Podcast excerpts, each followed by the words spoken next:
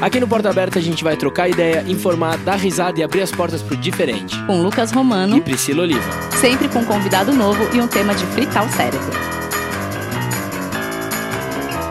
Sejam muito bem-vindos a mais um episódio de Porta Aberta. Olá, Bertinhas e Abertinhos quarentenados. Como é que vocês estão, Brasil? E aí, todo mundo se cuidando direitinho nessa quarentena? Brasilzão, todo mundo ficando em casa na medida do possível, né? Quem puder e respeitando aí as indicações da Organização Mundial da Saúde e dos médicos, hein, Brasil? É, a gente não tá em tempos favoráveis, portanto não corra riscos, assim todo mundo ganha nessa corrida aí contra o tempo. Abertinhos, deixa eu falar um negócio pra vocês. Hoje a gente vai pro último episódio da nossa tetralogia do mês das mulheres. É isso aí. O tema de hoje é assédio, que por si só já causa um temor na palavra, né? Contudo, os dados são ainda mais alarmantes. Pesquisas apontam que a grande maioria dessas vítimas são mulheres e que uma a cada cinco mulheres já sofreram assédio no trabalho. Pois é, Brasil. E na realidade, a maioria das mulheres ainda sofre calada e por diversos motivos.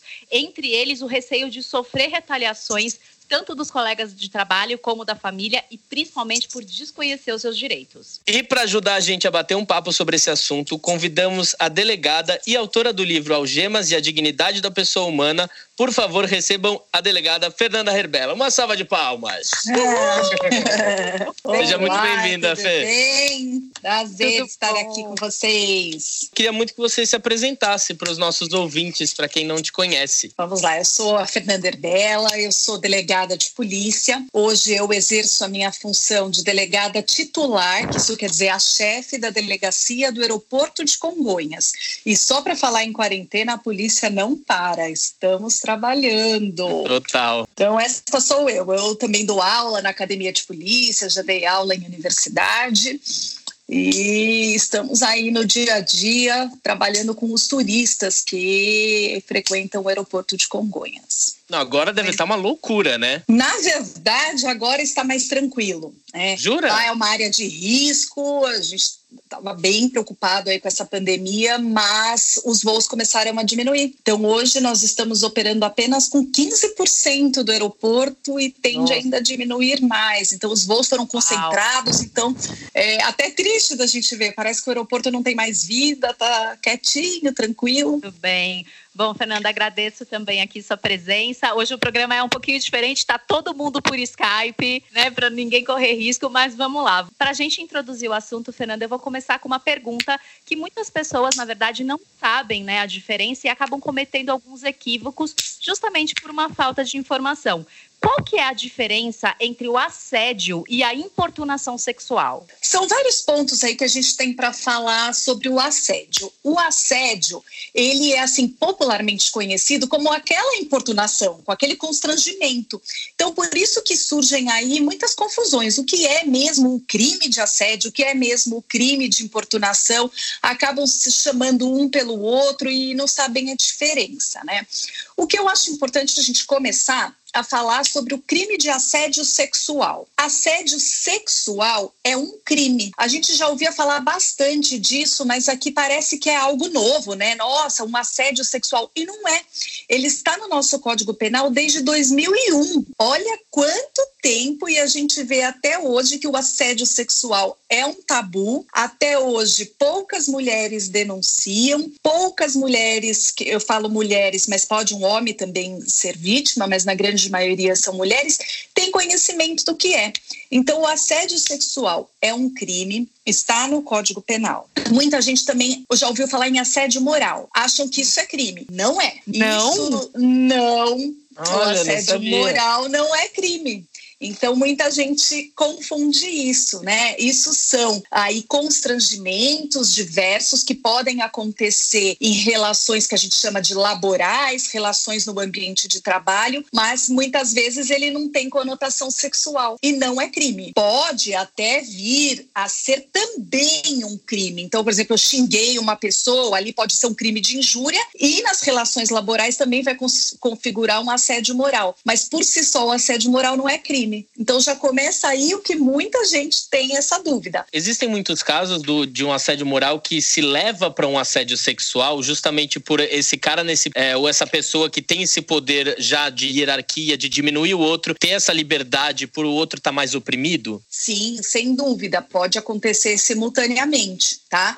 E muito bem que você falou, tem que ter para o crime de assédio sexual, tem que de fato haver aí essa hierarquia. E quando a gente fala, uma coisa que eu acho bacana da gente deixar claro aqui, quando a gente fala de assédio, falo muitas vezes a mulher, a mulher, porque se for ver estatisticamente, a mulher ela é muito mais vítima, mas o crime ele não traz nenhuma diferenciação de gênero. Pode a vítima ser um homem, a superior hierárquica ser uma mulher, pode ser uma relação homossexual, não tem problema. Então, assim, o crime ele não diferencia nada. Tá. Então, por exemplo, aquele assédio que a gente que a gente chama de assédio, né, que acontece nos transportes públicos, nos trens, isso é um assédio ou isso é uma importunação sexual? Isso é uma importunação sexual, tá? Foi um, uma alteração do Código Penal.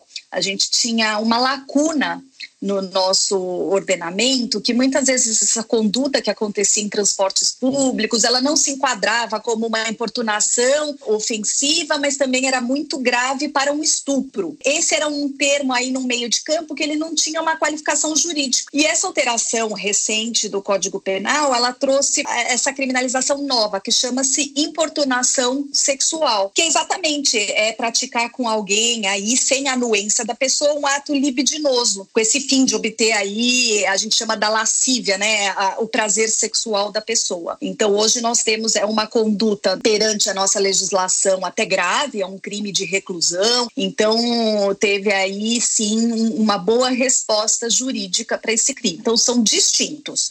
Eu tenho o assédio sexual que é em relação de trabalho, que é o constrangimento, tem que ter essa vantagem sexual e tenho também o crime da importunação, tá? Que é fazer esse ato libidinoso sem anuência da pessoa. Total. É, eu tenho aqui alguns casos que apontam que o número de mulheres que dizem ter sofrido importunação sexual dentro do transporte coletivo subiu 18 pontos percentuais de 2018 para 2020, de acordo com a pesquisa Viver em São Paulo Mulher pela Rede Nossa São Paulo, né? Eles eles entrevistaram uhum. cerca de 1.200 mulheres de diferentes rendas, classes sociais, escolaridades, idades, raças e religiões em 2018, 25% das entrevistadas disseram já ter sofrido importunação sexual e nesse ano a porcentagem saltou para 43%, né? É, eu acredito que ainda existe, é, acho que dentro do imaginário coletivo, essa ideia equivocada de que é ok o homem cantar a mulher, né? Assediar a mulher ou ter esse envolvimento, né? Essa incidência desse uhum. assédio, dessa importunação, ajuda muito a medir o machismo que a gente vive na sociedade hoje em dia. E também essa omissão, às vezes, do Estado de de reproduzir esses comportamentos machistas, né? Em 2016, o Diego Ferreiras Novaes, com 27 anos, foi preso por ejacular em uma mulher no ônibus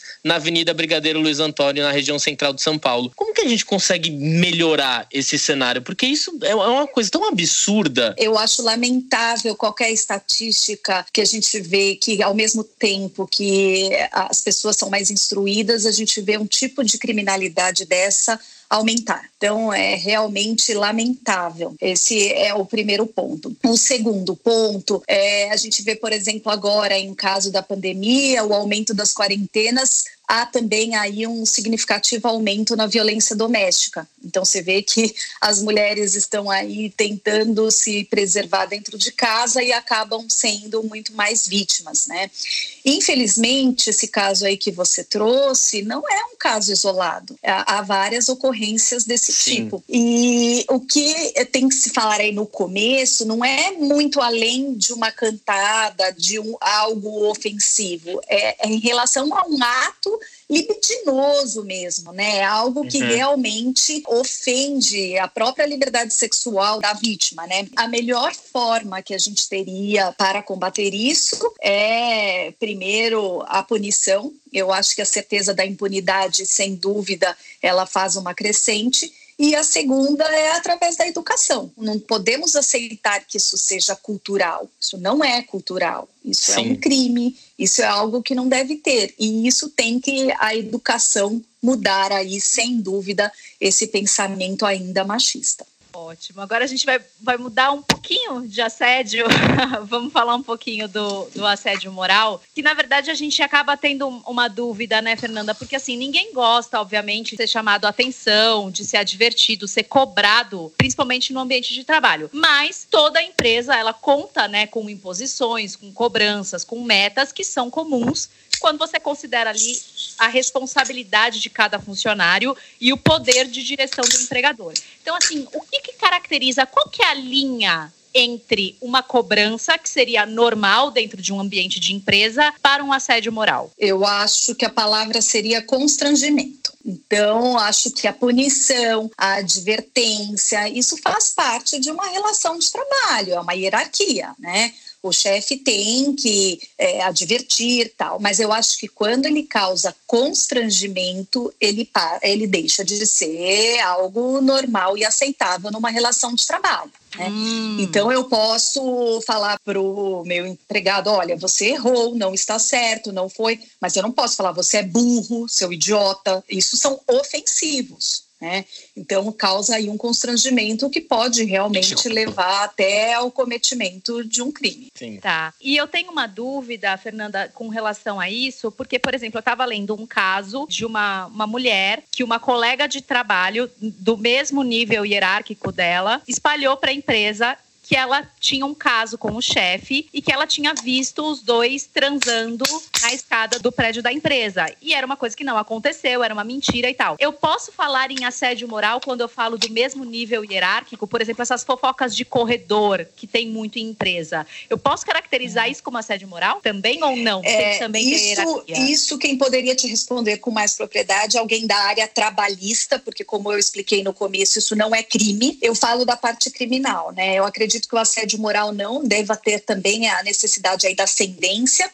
é, hierárquica, mas o crime de injúria e uma possível difamação, sem dúvida, estaria configurado. Então, uma instância não depende da outra. Pode ter problemas na esfera trabalhista e também na esfera criminal. Entendi. Bom, e eu vou na verdade, falar uns dados aqui que, mais uma vez, as pesquisas apontam que assédio moral, as mulheres também são mais assediadas moralmente que os homens. De entrevistadas, 65% das entrevistadas relataram atos repetidos de violência psicológica contra apenas 35% dos homens. E elas são também as principais vítimas dos dois tipos de violência que não raro acontecem simultaneamente. Então, dentro das empresas, as mulheres acabam sendo, ao mesmo tempo, vítimas de assédio sexual e vítimas de assédio moral. É, e muitas vezes elas são em menor quantidade, né? Isso que Sim, ainda né, estão ganhando o mercado de trabalho e a gente vê, infelizmente, esse cenário. Eu acho só que temos aí que lamentar essas estatísticas e o que estiver ao nosso alcance a gente fazer para que isso mude. Né? Isso não é nem um pouco aceitável. Exato. É, eu separei algumas coisas aqui que eu acho que a gente pode explicar, né, para os abertinhos e abertinhas, o que caracteriza, na verdade, um assédio moral, que é acusações, insultos, gritos, xingamentos, você acusar o trabalhador de erros que ele não cometeu, inferiorizar, amedrontar, não cumprimentar o seu colega de trabalho, né? Indiferença à presença do outro, brincadeiras de mau gosto, menosprezar, dar risadinha, tudo isso é considerado um assédio moral. O que também configura um assédio moral é que ele tem que ser um ato repetitivo. Se alguma vez o seu chefe fez uma brincadeira com você e você não gostou,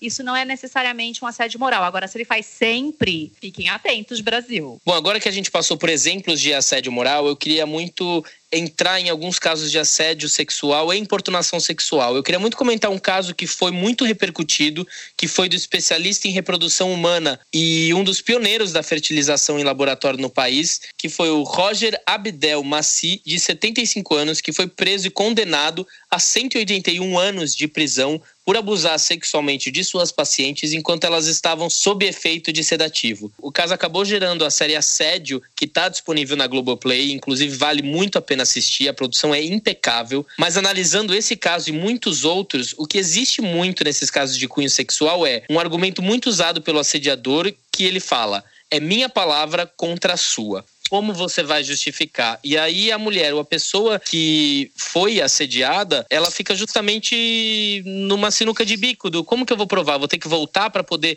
colher alguma prova ou alguma gravação, sendo que isso pode acontecer isso de novo. Como prosseguir num caso desse? É, Lucas, isso é bem complicado mesmo. É, infelizmente, quando a gente investiga um caso de assédio sexual, chega um caso até a polícia, a gente infelizmente vê que muitas vezes não foi a primeira vez. A gente vê que a mulher ela já vinha sofrendo isso já há algum tempo e ela não sabia como ela se expressar, ela tinha medo de falar a verdade, de que ela fosse julgada uh, pelos seus pares, de que ela não tivesse prova suficiente, porque isso foi é, dentro de uma sala só com ela e o autor. Então, realmente é algo que acontece mesmo. Diferente, por exemplo, de alguns casos, é, eu não vou é, mencionar exatamente o caso que você falou, porque eu não trabalhei no caso, não posso falar de caso diferente, mas nesse caso, veja que ele foi condenado por estupro, né? Sim. E muitas vezes o estupro, é, diferente do assédio, ele deixa o que? Lesões na vítima. Né? Uhum. Então, além da palavra, tem aí também o reforço para provas materiais, que a vítima é, acaba uhum. sendo violentada, ela faz o exame de corpo de delito e tem, então, se tornaria aí até um pouco mais fácil ter essa prova material. O que também, em muitas das vítimas, isso não aconteceu, porque elas demoraram muitos anos para conseguir falar né, o que elas sofreram. Então, realmente é difícil, mas quando é, se chega a, a uma acusação, uma condenação de um autor desse, a gente vê que não foi só um fato, né? Começa a se investigar e vê aí que vários fatos aconteceram e consegue aí colher provas sim. É por isso é importante sempre é, denunciar, porque isso dá voz a outras mulheres e a gente vê realmente que isso é um caso recorrente, né? Sem dúvida sem dúvida. A gente vê que a mulher, né, às vezes ela sofre muito tempo até ter coragem de sair desse ciclo vicioso e conseguir denunciar o autor, seja na violência física ou na psicológica. Você acredita que muita gente não vai à frente porque é uma briga pro resto da vida? Ah, não sei se é, não vão porque é pro resto da vida, mas sem dúvida é, é algo que machuca. Então, você relembrar dos fatos, você, você acaba vivendo aquilo, é o que muitos chamam de revitimizar. Então, você acaba revivendo tudo aquilo ruim que muitas vezes você quer esquecer, muitas vezes você tem problema. Então, a vítima do assédio, a gente vê o quê? Que muitas vezes ela não aguenta por mais que ela tenha tido o suporte da empresa, ela não aguenta trabalhar naquela empresa, reviver aquilo. Então, muitas vezes, a, a vítima tem sim aí para o resto da vida sequelas, mas ela não pode ficar desencorajada por isso, porque sem dúvida é algo que muda a vida, né? A pessoa passa a ter marcas que ela não tinha antes, então não pode deixar de comunicar, não. Total, eu tive até conversa com algumas amigas que me relataram alguns assédios e muitos dos medos delas era dizendo que, putz, eu tinha medo de denunciar com medo de conseguir um emprego novamente, porque a empresa podia pensar, putz, ela foi aquela que acusou aquele cara ou aquela pessoa então a gente tem que tomar cuidado, às vezes é nem melhor a gente contratar para não ter que lidar com esse tipo de problema. Isso é muito recorrente, não? Ah, sem dúvida, isso é um problema. Às vezes ela acaba sendo mudada de setor, de horário e acaba sendo julgada, né, pelas próprias colegas de trabalho, muitas vezes, pelos superiores hierárquicos.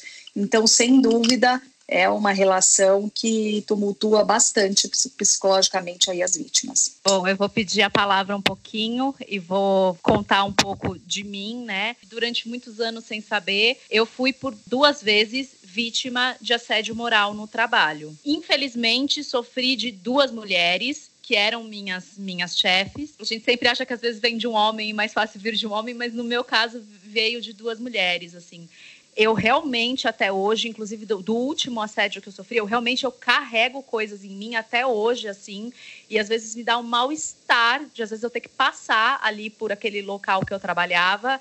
E eu era muito vítima, assim, de piadas, tiração de sarro, falar da minha roupa de um, de um lugar, e do outro, eu tinha muito uma questão que assim, éramos só eu e ela, a equipe éramos nós duas, ela era minha chefe, e por várias vezes eu chegava no trabalho e ela não olhava na minha cara. E ela passava um dia todo sem falar comigo. E aí ela não me reportava o trabalho, aí ela me cobrava por coisas que ela não tinha passado. Ela fazia aquela coisa do me expor para a equipe, apontando erros que às vezes nem eram meus, é, difamar e tudo mais. E teve uma vez assim que foi muito icônico para mim, que eu tinha machucado minha mão. E aí eu cheguei para trabalhar, eu tinha caído, eu tinha machucado a minha mão, e ela inclusive na frente de outras pessoas, fez assim um escândalo enorme, falando que agora o trabalho dela iria dobrar, porque ela ia se ferrar muito, porque eu era incapaz de fazer o trabalho. Então, assim, uhum. eu só fui perceber que isso era assédio anos depois, né? Mas sim, ficam marcas, sim, trabalho isso na terapia, e é muito difícil porque eu sei que muitas pessoas podem passar por isso e elas não percebem, porque elas não conseguem identificar quando elas estão sofrendo. Sim, mas isso, Priscila, acontece também na violência é, física. Muitas mulheres elas não sabem que aquilo não é aceitável, que ela não merece aquilo é, a pessoa que está dentro de um contexto, muitas vezes ela demora para entender. Então, realmente pode ter sido que você você passou. Quando você começou a falar, eu falei, nossa, tá parecendo o Diabo Veste Prada, né? Parecia a chefe. Olha, mais ou menos é. aquele estilo, só que sem o glamour. É, você falando, eu fui lembrando do filme. Falei, nossa, eu acho que a chefe dela era aquela. Mas realmente, infelizmente, a gente ri, mas é bem sofrido, né? Eu mesma, como chefe de uma equipe, é, eu respeito muito o ambiente de trabalho, né? Porque a gente passa mais tempo da vida no local de trabalho do que na própria casa, com os colegas de trabalho do que com os nossos familiares. Total. Então, se a pessoa vai para esse lugar e não tem paz, é muito triste. Então, assim, eu peço bastante como chefe a produção, eu exijo, mas ao mesmo tempo eu exijo harmonia no trabalho. É, eu acho que isso é muito importante e isso todos ganham. Então, infelizmente, é, esse tipo de coisa tira a paz da pessoa, né? Isso não é aceitável, não pode acontecer. É, eu vou puxar uma pergunta aqui. A gente sempre pede perguntas né, dos nossos ouvintes. E a Roberta, de 30 anos, pediu para perguntar para você, na verdade. Fernanda, hum. meu chefe me chama de linda. Isso é assédio? Então, tem que ver o quanto isso é constrangedor para ela, né? Eu me lembro de um caso recente, até na delegacia, chegou um caso de dois passageiros na fila, ela, o assédio, o assédio, foram todos para a delegacia, o que, que aconteceu? Não, ele falou para mim, nossa, que linda que você é. Mas ele falou de uma forma ofensiva? Não. Ele olhou para mim e falou, nossa, como você é linda, que linda que você é. Mas foi algo assim, te encostou? Não. Será que isso foi algo que realmente ele quis fazer para constrangimento? Não, a menina realmente era muito bonita. Ele olhou para ela e falou: Nossa, que linda que você é. Né? O quanto isso ofendeu ela para ser um.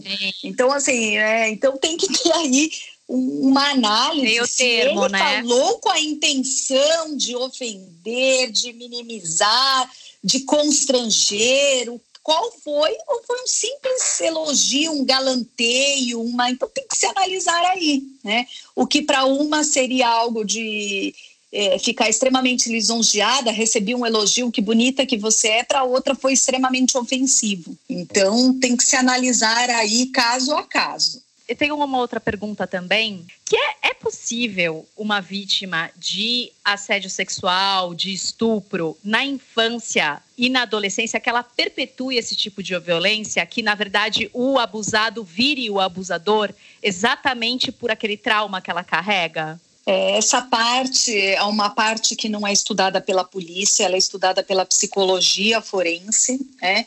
E dizem alguns que a pessoa repete padrões que ela conheceu. Então, os padrões recebidos na infância foi esse e ela acaba recebendo. Mas é, eu não sei te falar estatisticamente, não tenho conhecimento, mas eu acredito que seja em pequeníssima quantidade, né? Um caso ou outro, porque não é algo corriqueiro, não. A vítima ela é vítima e ela arrasta por anos aí uma vida sendo vítima, muito menos do que se tornar aí o autor. Existe também muitas vítimas que se sentem culpadas, né, pelo próprio assédio que elas sofrem, né? Sim, muitas vezes a mulher ela tem muita culpa, né? por que, que aquilo aconteceu com ela, o que atitude que ela teve, que ela acabou sendo vítima. É, infelizmente, sim, essa culpa acompanha aí por muita, acompanha muitas vítimas, infelizmente. Eu queria entrar num, num, assunto assim, porque a gente está vendo muito na televisão, muitos casos que estão vindo à tona, principalmente no meio cinematográfico, televisivo, de assédios que estão acontecendo. Eu acho que as pessoas estão tomando coragem para expor mais. Eu acho que a internet ajudou muito isso, a escrever um texto e enviar, dar voz a essas pessoas que sempre foram, foram oprimidas durante muito tempo por esses assediadores, né?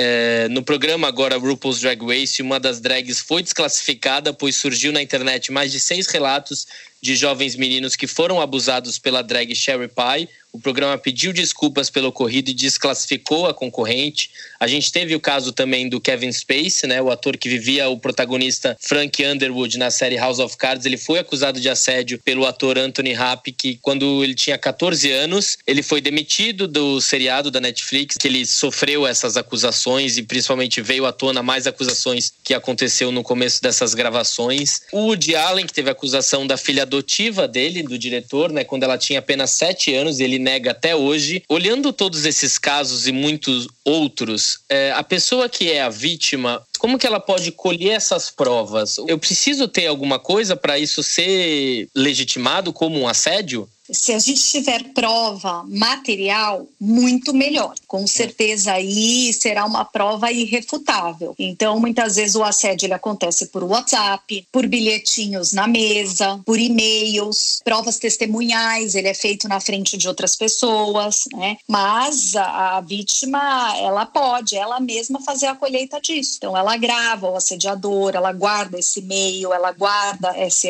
conversa de WhatsApp. Então, com certeza, quando a gente reúne provas materiais e tiver aí algum tipo de prova testemunhal, a prova vai ficar muito mais forte. Total. A gente falou aqui também que os homens também sofrem assédio, mas em menor proporção, principalmente estatisticamente. Eu mesmo, quando eu estava no elenco de uma peça, eu fazia par romântico com um cara mais velho, e tinha justamente alguns momentos que existia uma certa brincadeirinha, ou apalpar uma bunda, ter uma, é, essas brincadeirinhas que tinham uns momentos que eu falava assim, não, acho que agora passou dos limites. E aí ele falava, ah, para, você tá mal amado, olha o que tá acontecendo, foi só uma brincadeirinha. E é muito difícil de entender o limite também, porque você fala assim, putz, mas aí eu vou mexer na conduta desse, dessa pessoa. Mas aí se eu não falar também, essa pessoa vai replicar esse comportamento pro resto da vida.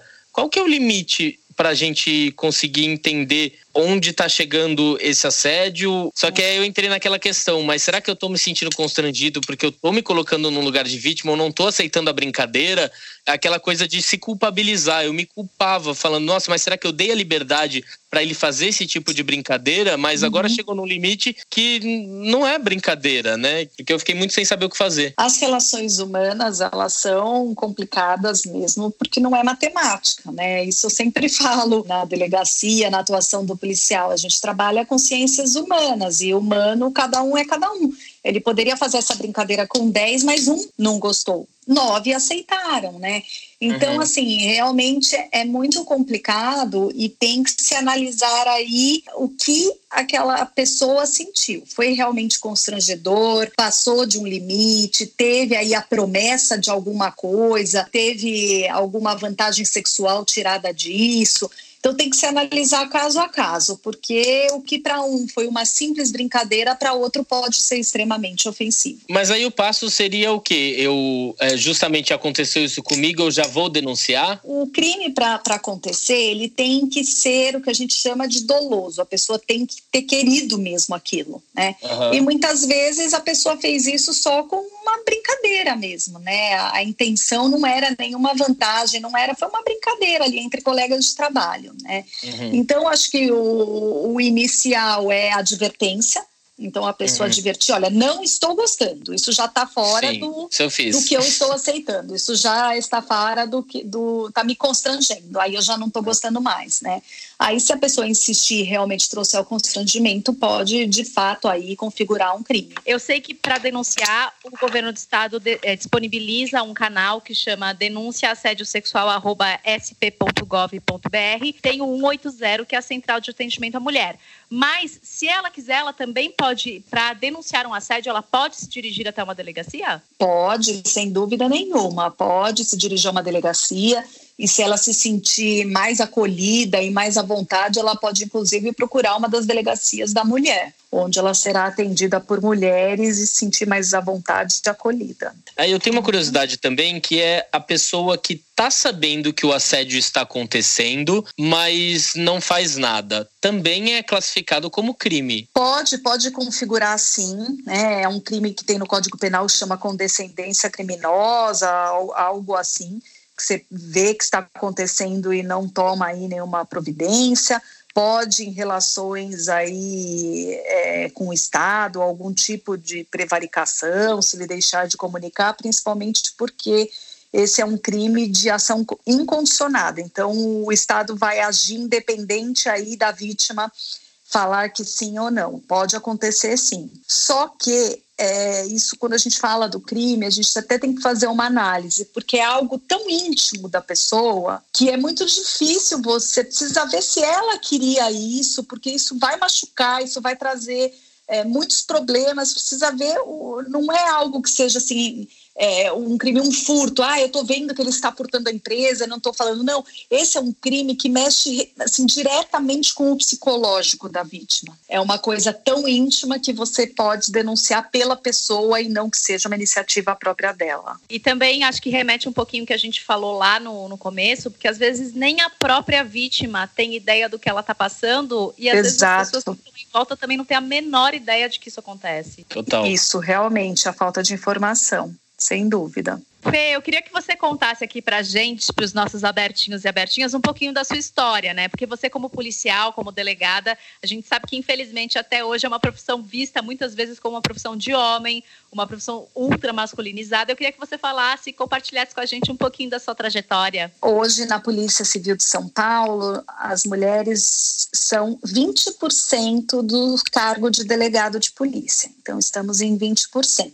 Se olhar, é de um passado bem próximo. A primeira delas ingressou em 76. Então a gente vê que não é um passado muito distante, é algo novo. E realmente, quando fala-se na profissão policial, é uma profissão ainda bastante estigmatizada do gênero masculino. Muitas Total. pessoas remetem aí como é, a pessoa que é masculina, que é forte, que é muitas vezes truculenta, que tem a voz grossa e muitas vezes olham a figura de uma mulher exercendo um cargo desse e muitos inclusive se assustam. Então, é, quantas vezes já na delegacia, não, mas eu queria falar com o delegado. Não, mas o delegado sou eu. Ah, mas não tem delegado homem? Não vai ter que falar comigo, né? Então, assim, as pessoas são.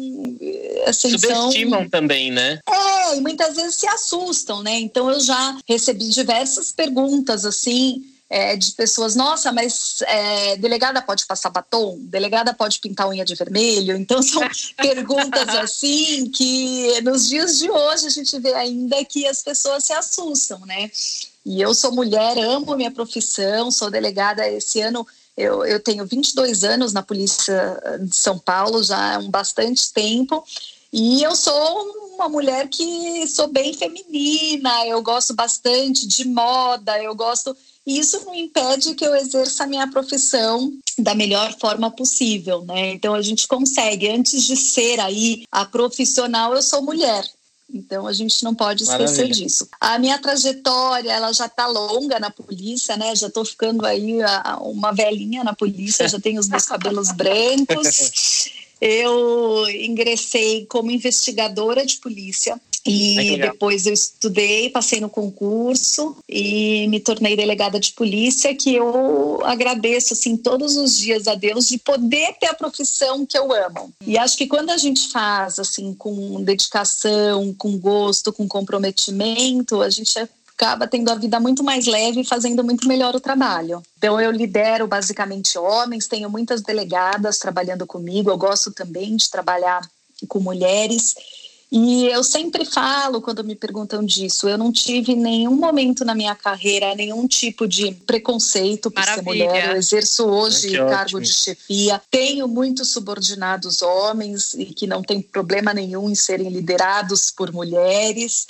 É, eu acho que quando a gente faz com respeito, é, isso tudo vai mais fácil. E uma coisa que eu sempre gosto de frisar é que eu acho que uma equipe boa, uma equipe que trabalha bem é uma equipe mista. Todos iguais, Sim, eles total. têm um pensamento único de uma forma igual. Então, se eu tenho uma equipe mista por homens, mulheres, é, mais velhos, um que tem filho, o outro que não teve, um que morou fora, um que é homossexual. Acho que a gente tem aí experiências de vida diferentes e essa equipe vai ser muito melhor. Completamente. É, é o que eu penso são 22 anos de polícia. Queria saber qual foi para você assim o seu caso inesquecível que te marcou mais assim. Tudo que a gente tem a lembrança são coisas que mexeram na nossa emoção. Por mais que a gente exerça uma profissão assim que muitas vezes a gente tem que mostrar a firmeza, a dureza, nós somos humanos. Sim. Então muitas vezes as minhas memórias são casos é, difíceis, que muitas vezes eu tive que levar notícia para a família que o filho faleceu, assim como eu tive é, momentos muito interessantes de devolver o filho desaparecido para o colo do pai. Então,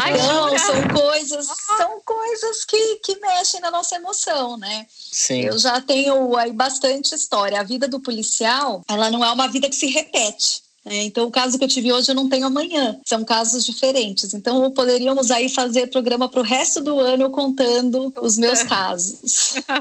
Fernando, eu queria muito que você falasse um pouquinho do que te motivou a escrever o livro Algemas e a Dignidade da Pessoa Humana. Então, Lucas, eu estava fazendo meu mestrado uhum. em 2001 e comecei a estudar. Eu tinha passado no concurso de delegado. Em 2002, eu comecei a escrever sobre isso. Era um assunto que ninguém falava sobre o uso de algemas. Ninguém. E eu comecei a ter muito problema porque muitos policiais me falavam, doutor, eu vou prender a pessoa, mas eu trago ela algemada ou não. É. E eu tinha um segundo para decidir: vai trazer algemada, não vai trazer algemada. E eu comecei a buscar saídas jurídicas, onde que estava isso, como que eu me cercava. Se eu não trouxesse a pessoa algemada, a pessoa podia fugir, podia se matar. Se eu Sim. algemasse, poderia cometer um abuso, talvez a pessoa não precisasse ser algemada. E eu fiquei com essa intriga. Aí eu fui estudar no meu mestrado. Eu resolvi estudar, pesquisar sobre isso. E depois de um tempo que eu, que eu defendi, veio a súmula do Supremo Tribunal Federal falando sobre o uso de algemas. Então, o que ninguém falava virou um assunto aí extremamente popular. Aí as editoras me procuraram, acabei editando e até hoje, alguns anos se passaram, é o único livro sobre o assunto. Então, só eu escrevi sobre o uso que de legal. algemas. Então, é o meu livro, até preciso fazer nova edição porque ele está esgotado. Que legal. Ele, ele é um livro que ele não é específico para o pessoal da área. Por exemplo, eu, leiga, que não sei nada, eu posso, eu entendo o seu livro quando eu for ler? Entende, tem uma parte toda histórica, né? Então, como que iniciou no mundo a contenção das mãos.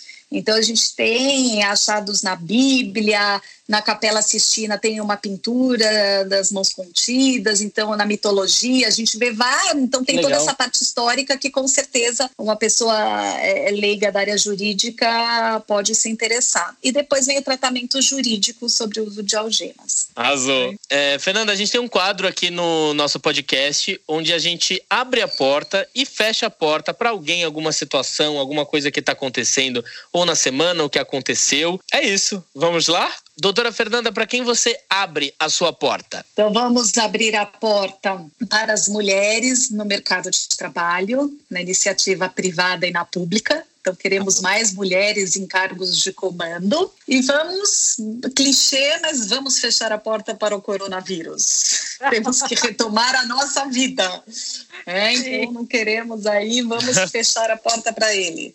Arrasou. Pri, Priscila, para quem você abre a sua porta? No tema da quarentena, né? Vou abrir a minha porta não só para os médicos e enfermeiros que estão aí trabalhando, lutando, né, contra o coronavírus, mas eu vou abrir a minha porta para todo mundo. Nós aqui, eu, eu e você, Lucas, eu acho que a gente tem o privilégio de poder fazer uma quarentena, de poder fazer um home office, de ficar em casa. Então, eu vou abrir a minha porta para os policiais, para os bombeiros, os garis, motorista de ônibus, o pessoal do metrô, porteiro de prédio, gente que trabalha em call center, que é o pessoal, o pessoal que faz delivery, né? As recepcionistas dos hospitais, toda essa galera que está trabalhando e continua trabalhando para que isso, para que a gente possa ficar em home office. Se a gente Total. tem o privilégio de, de fazer home office, é porque tem muita gente na rua trabalhando.